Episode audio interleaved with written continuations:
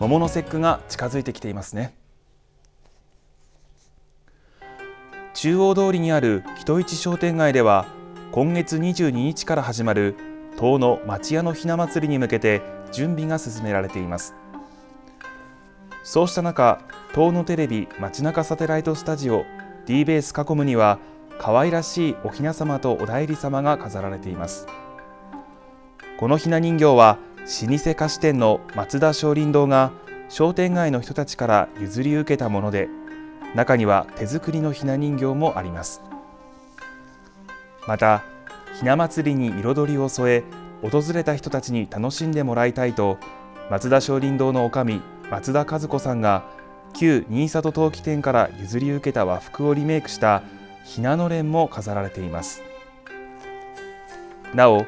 遠野町屋のひな祭りは今月22日木曜日から遠野駅周辺商店街などで開催されます。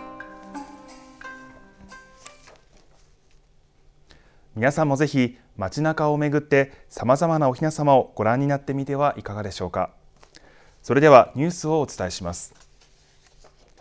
2024教育を作る遠野市民フォーラムがおととい松崎町の総合福祉センターで開催されました。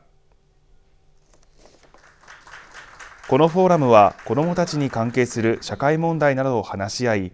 児童生徒たちに楽しい学校生活を送ってもらおうと岩手県教職員組合花北遠野支部が開きました。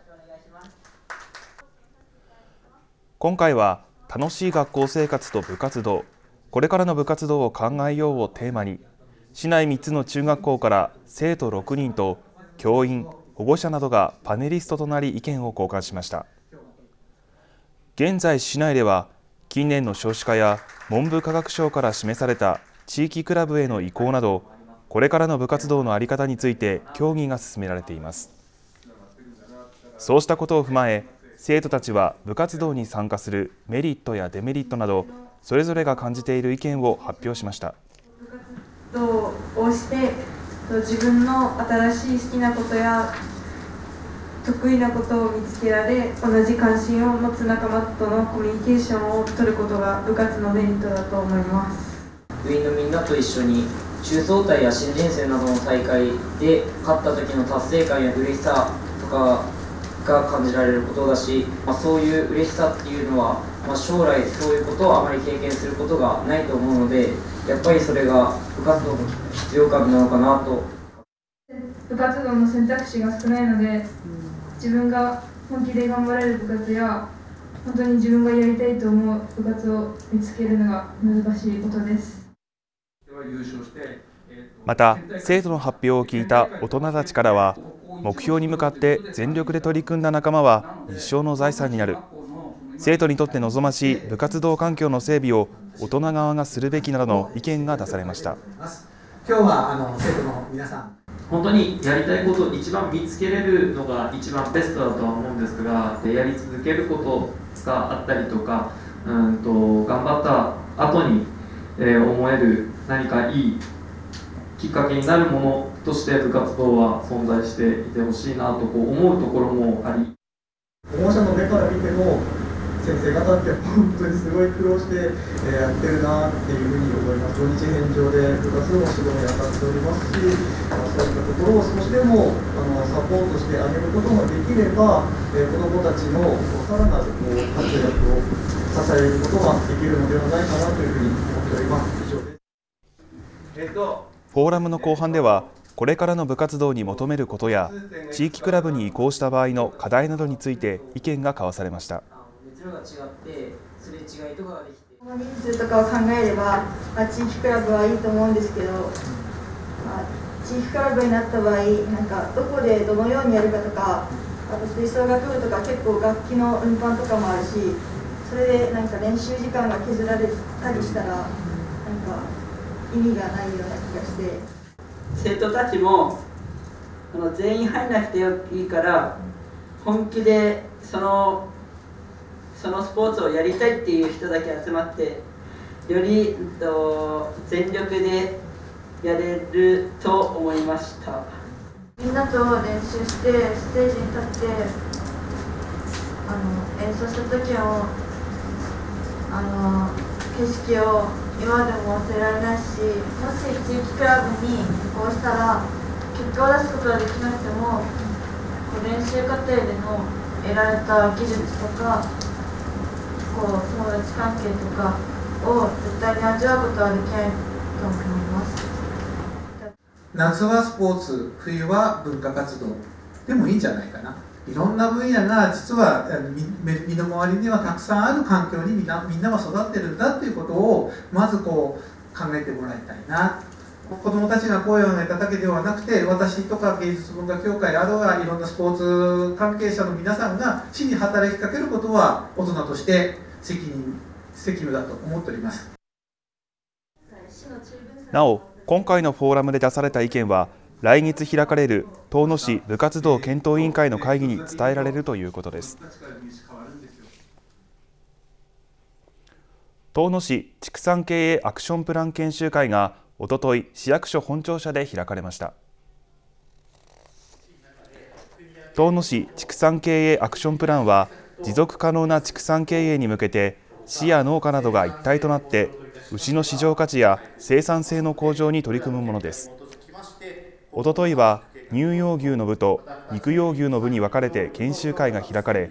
このうち肉用牛の部には生産者や関係者21人が参加しました。はじめに担当職員から今年度の成果について報告があり県外の有料血統牛の導入やモデル事業として繁殖用のメス牛200頭のゲノム検査が行われたことなどが説明されました。続いて牛の遺伝子情報を解析することでその牛の持つ能力や特徴がわかるゲノミック評価の活用をテーマにした講演が行われました。講師を務める家畜改良事業団盛岡周遊牛センターの水野志保さんはゲノミック評価を活用した企業の事例を紹介し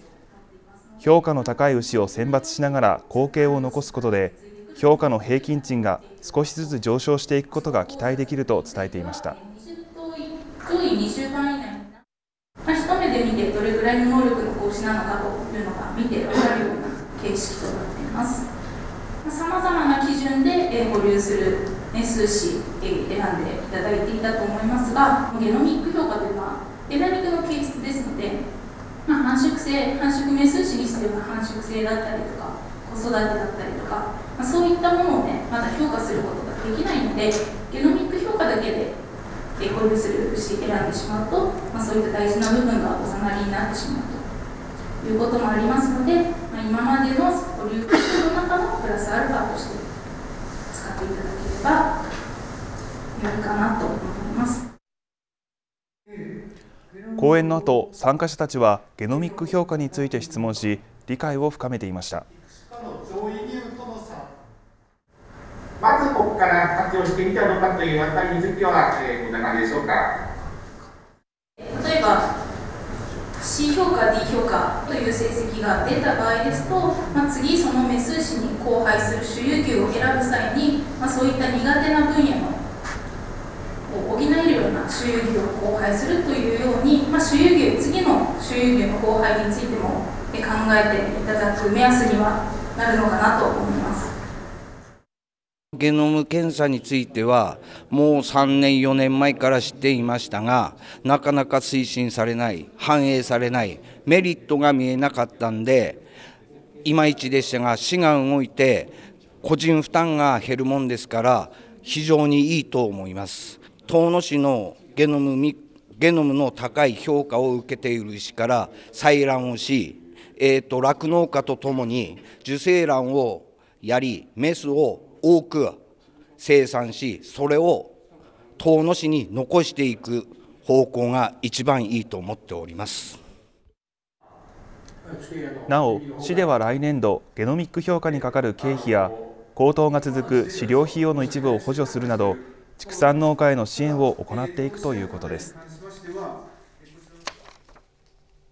エゴマせんべい作りに取り組んでいる市内の女性団体が今週月曜日市長室を訪れ多田市長に完成したばかりのエゴマせんべいをお披露目しました。JA 女性部東野四つ葉地域支部10年の会ではエゴマ油を抽出した時に廃棄されていた搾りかすに着目し何かに活用したいと考えたことをきっかけにおよそ15年前からエゴマせんべい作りに取り組んでいます。エゴマせんべいはエゴマの香ばしさと程よい甘さが特徴で血圧を下げ血栓を解消する働きのあるアルファリノレン酸が豊富に含まれる栄養満点のせんべいです。この日は10年の会の会員4人が視聴室を訪れエゴマせんべいを試食してもらい感想を伺おうと完成したばかりの贈答用のセットを多田市長に手渡しました。だんだんにねコロナも落ち着いてきて少し皆さんも焼けるようになったのでぜひあの市長さんに食べていただきたいなと思いまして今日はあの来ました。せんべいを食べた多田市長は優しい甘さとエゴマの香りが広がってとても美味しいおやつとしてたくさんの子どもたちに食べてほしいと太鼓判を押していました。今の子どもたち、まあ、このこれからの世代ですかね。あの体を体を作るこのエゴマの素材っていうのかな。そこに私はせんべいに憧れてあの先輩のやってきたことを私たちも次の世代次の世代にずっとつなげればいいかなとそういう思いであの会の皆さんとあの焼いています。なおエゴマせんべいについて詳しくは JA 岩手花巻遠野支店組合員課までお願いします。